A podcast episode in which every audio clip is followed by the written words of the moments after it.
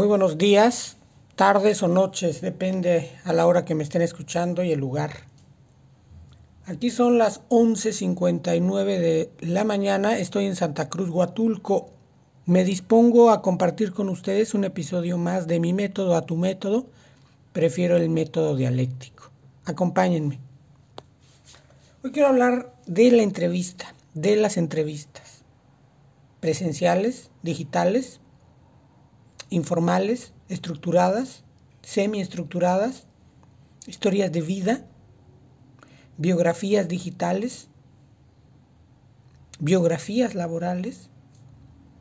¿Cuál es la entrevista que requieren ustedes? ¿Cómo estructurarla? ¿Hacia dónde ir? Son muchas preguntas en esto que me antecedió para ubicar una primera constante desde mi perspectiva. No hay una receta para hacer una entrevista.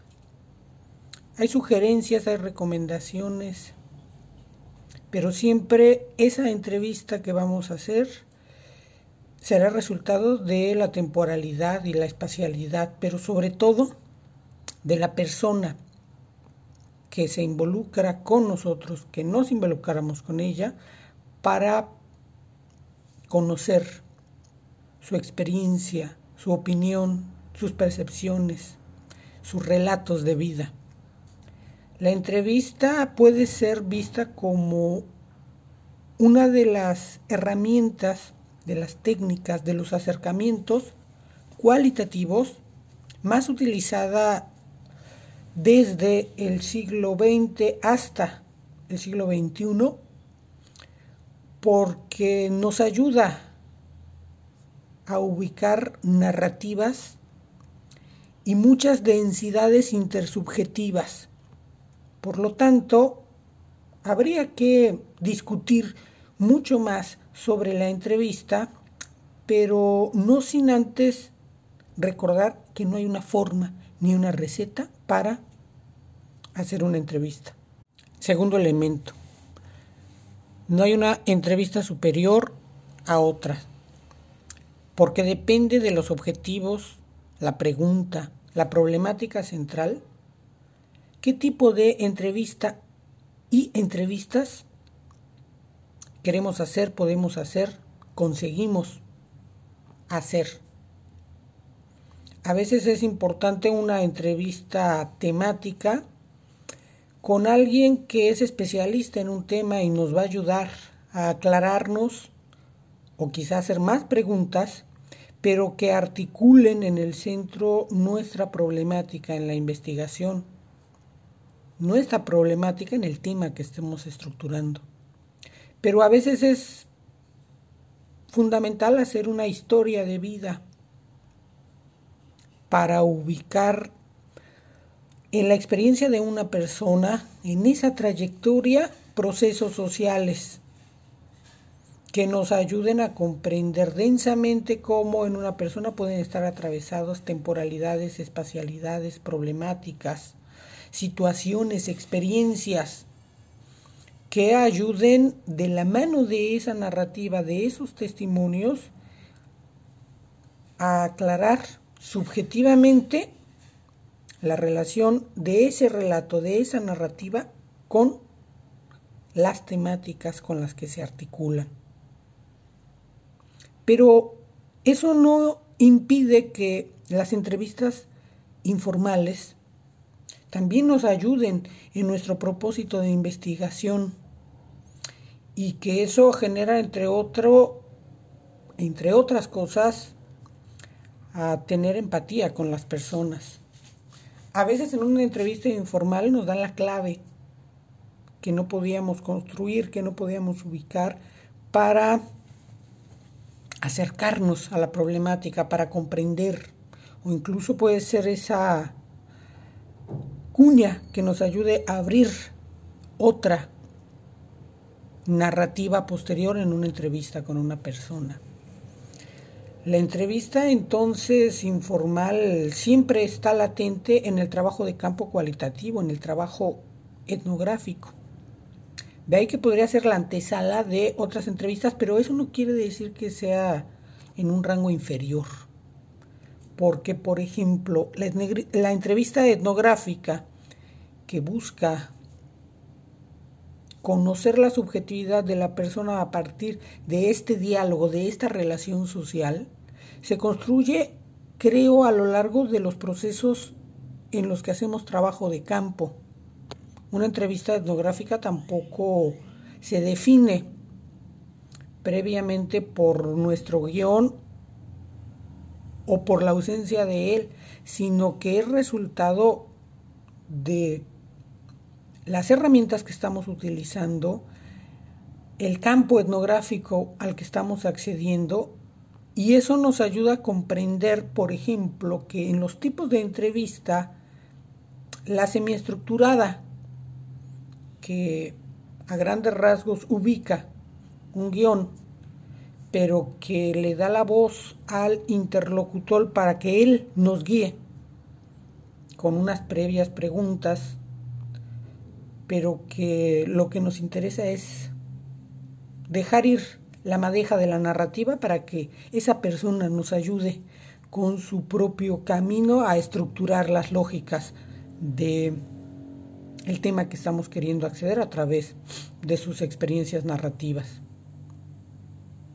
Una entrevista estructurada donde tenemos un guion y los ejes temáticos y normalmente iniciamos con el calentamiento de las preguntas generales para ubicar a grandes rasgos quién es esa persona y después los ejes temáticos de nuestra narrativa que nos ayudan a estructurar un guion coherente sin que eso signifique que no podamos salirnos, pero sí poder regresar en algún momento a el guion para seguir hilando la narrativa de la persona con la que estamos conviviendo. Tercer punto. La entrevista presencial no es mejor que la entrevista digital. Son complementarias. Si bien hemos estado acostumbrados a hacer entrevistas cara a cara en el trabajo de campo, también hay recursos tecnológicos que nos han acercado al trabajo de campo y a las entrevistas. Por ejemplo, en la tesis doctoral de Jael López Guerrero, una feminista de la UNAM, ella gran parte de sus entrevistas las hizo vía telefónica. Hizo el trabajo de campo, pero recurrió a las entrevistas telefónicas.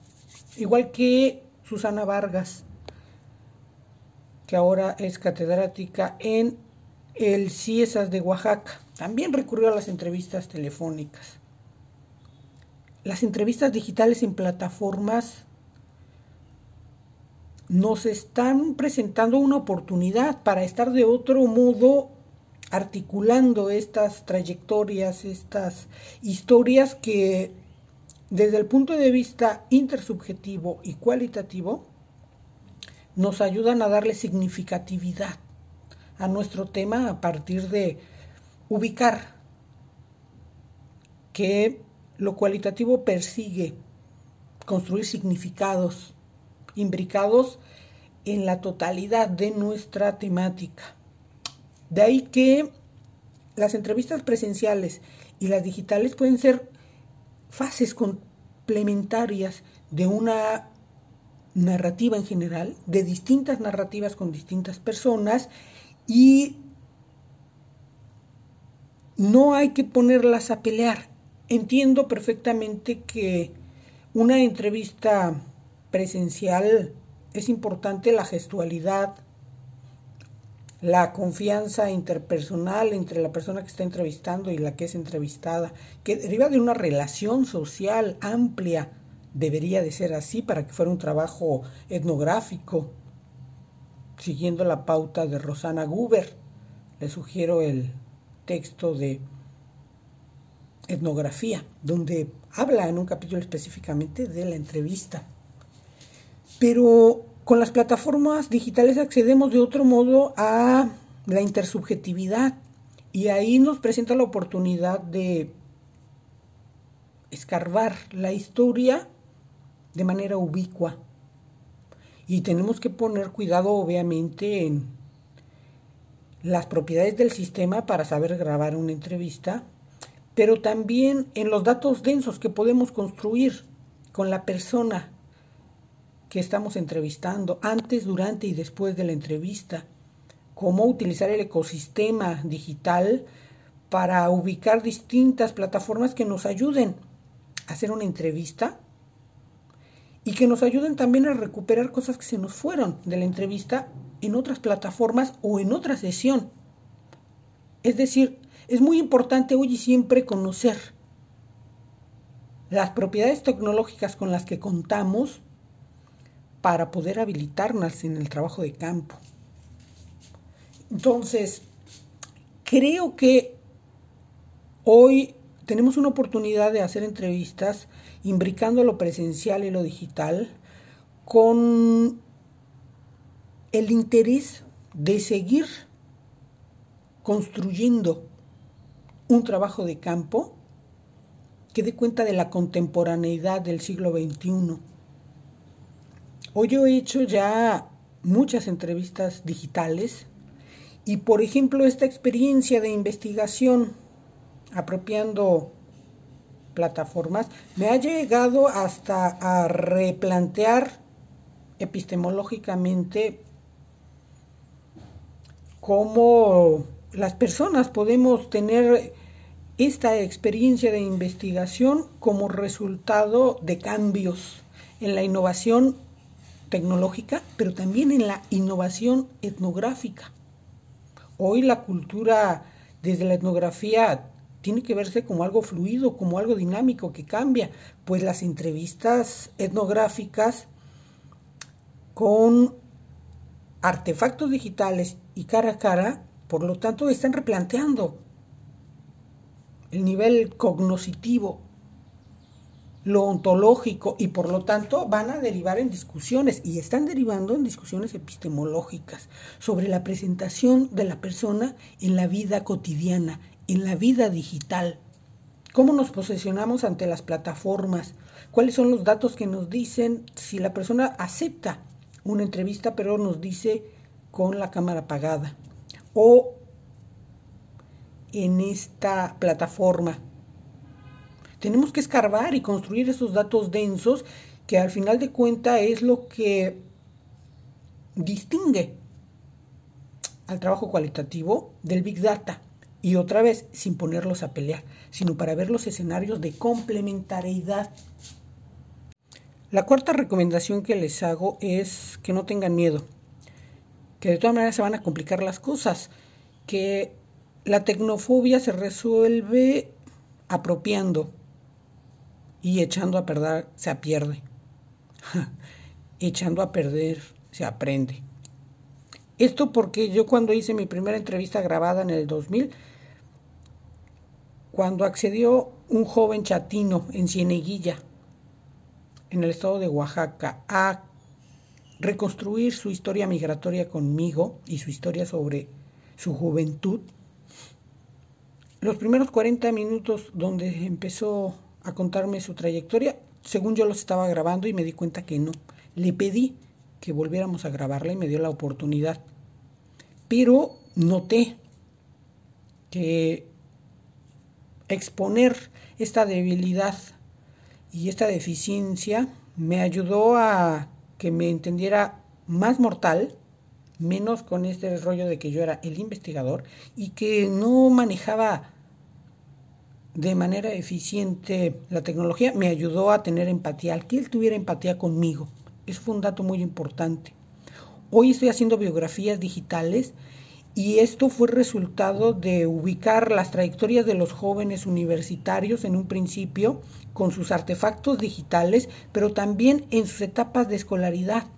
Voy a hablar en otro episodio sobre las biografías digitales, pero creo que hoy en día me ayudan a condensar la relación entre la herramienta, las plataformas, el uso y la apropiación compartida con las personas, con los jóvenes con los que estoy trabajando y la temporalidad etnográfica como reto en el presente continuo de la innovación, como elemento que atraviesa lo etnográfico contemporáneo, entendiendo como reto experimentar. Aprender y jugar nos quita la tecnofobia y nos ayuda en el campo etnográfico digital a no canonizar una forma de hacer entrevistas, sino a ubicar que de acuerdo a la hipótesis, el objetivo, nuestro propio estilo y las personas es como vamos a estructurar nuestras entrevistas y que una no es igual a otra, pero que nos ayuda a entender el oficio a través de la repetición, la experimentación y el estar ahí de muchas formas distintas, presencial o digitalmente, presencial y digitalmente. Hasta aquí me quedo. Muchísimas gracias, Jorge Meneses. Bye.